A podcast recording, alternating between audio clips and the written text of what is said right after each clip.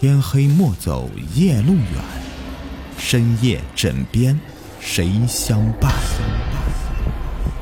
欢迎收听《灵异鬼事》，本节目由喜马拉雅独家播出。你们好，我是雨田，欢迎收听民间鬼故事。今天故事的名字叫做《鬼枕》。清末。重庆长寿县成和街有一个小客栈，取名康福。地处偏僻，条件简陋，这生意却是出奇的好。究其原因，是因为天字号客房备有一只诡异的鬼枕。据房客们说，枕着那个鬼枕睡觉啊，能在梦中见到逝者的鬼魂，可谓盈盈怀念之苦。客栈老板姓梅，是个肥矮丑陋的中年汉子，身板粗得像桶。平时他把鬼枕锁在自己的屋里，谁也不让动。直到是天色黑尽了，方由他亲自送到天字号房客手中。此客房名曰天字号，其实跟别的客房没什么两样，只因为有了鬼枕，价钱翻了两倍。私底下人们管天字号房间叫鬼屋。五十来岁的周老侃是一个脚夫，从未娶亲。父母相继去世以后，他越发觉得凄凉难过。那年除夕，他在康福客栈包下天字号客房住下。年夜饭是一大盘的猪肉、韭菜的水饺。梅老板亲自包的，个大皮薄，肉馅实在，很是解馋。周老侃狼吞虎咽的时候，梅老板不声不响的走过来。把一瓶江津老白干递到他面前。周老坎儿，整两口吧，好歹是大年三十儿，没酒哪行啊？算我的啊，尽管喝。周老坎道了谢，当即开酒好饮。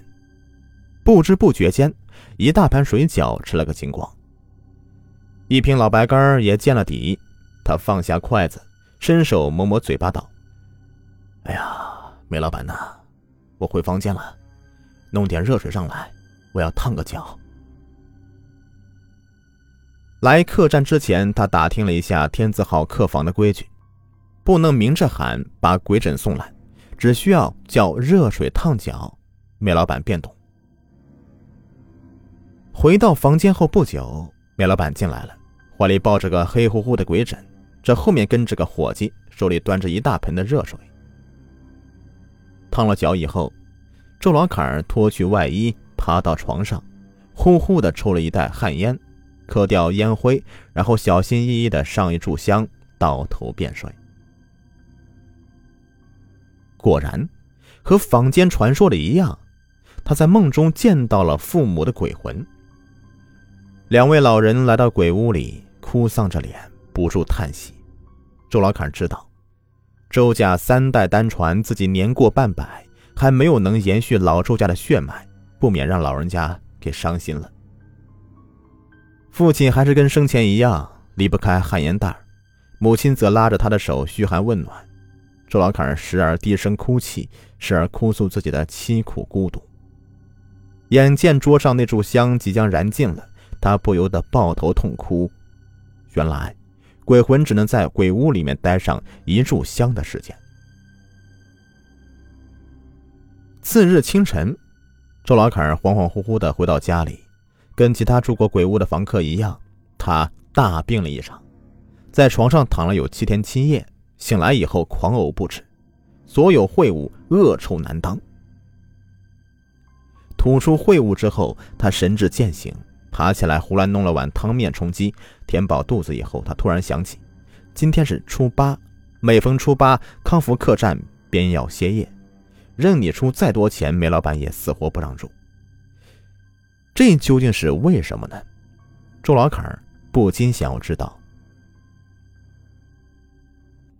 天色黑尽以后，周老坎儿悄悄来到了康福客栈附近，找了个隐蔽之处躲起来。约莫过了有一个时辰，门吱呀一声开了，出来的正是梅老板，肩上负着一个黑色包袱。他断定这里面肯定装着鬼枕。梅老板出门以后，头也不回的朝东南方向走去。他就在后面远远跟着，渐渐走出县城，走向旷野，来到一处人迹罕至的野坟地里。周老坎头皮有些发麻，腿有些不大听使唤，愣了一会儿，他把心一横，咬咬牙，继续跟着。月光依稀中，梅老板走到一座。光秃秃的孤坟前停下，伸手拍了两掌，不多时，诡异恐怖的一幕就出现了。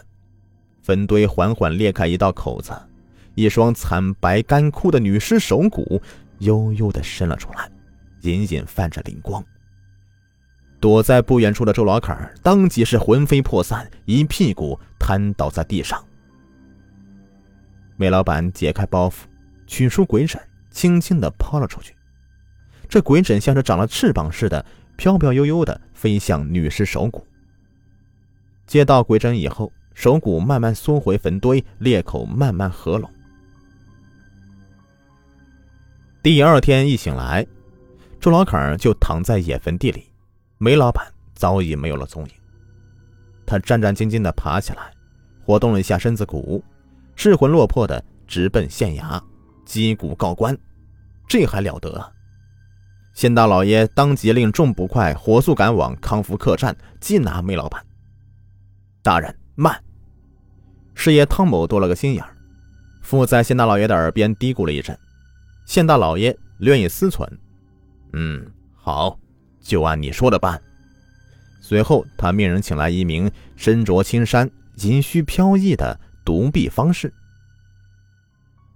独臂方士到了以后，要了一台轿子。手持七星宝剑，稳坐轿中，低声的吩咐一番以后，轿夫按他的吩咐直奔康福客栈。来到客栈门口，独臂方士令轿夫不得停下，只往里面闯。哎，怎么回事？快停下！快停下！正在柜台上面翻看账本的梅老板有些生气了，快步走出柜台，拦在轿前。几乎与此同时啊。轿中的独臂方士轻轻咳嗽一声，轿夫会意，迅速拉开轿帘。梅老板本能的向里面探头张望，独臂方士冷喝一声，兜头抛出事先准备好的一包狗血，正好砸在对方脸上，当真是狗血淋头，狼狈不堪。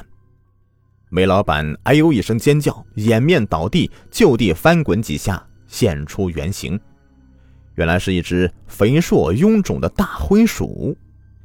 说时迟，那时快，独臂方士跃出轿外，手中七星宝剑直刺灰鼠精的要害。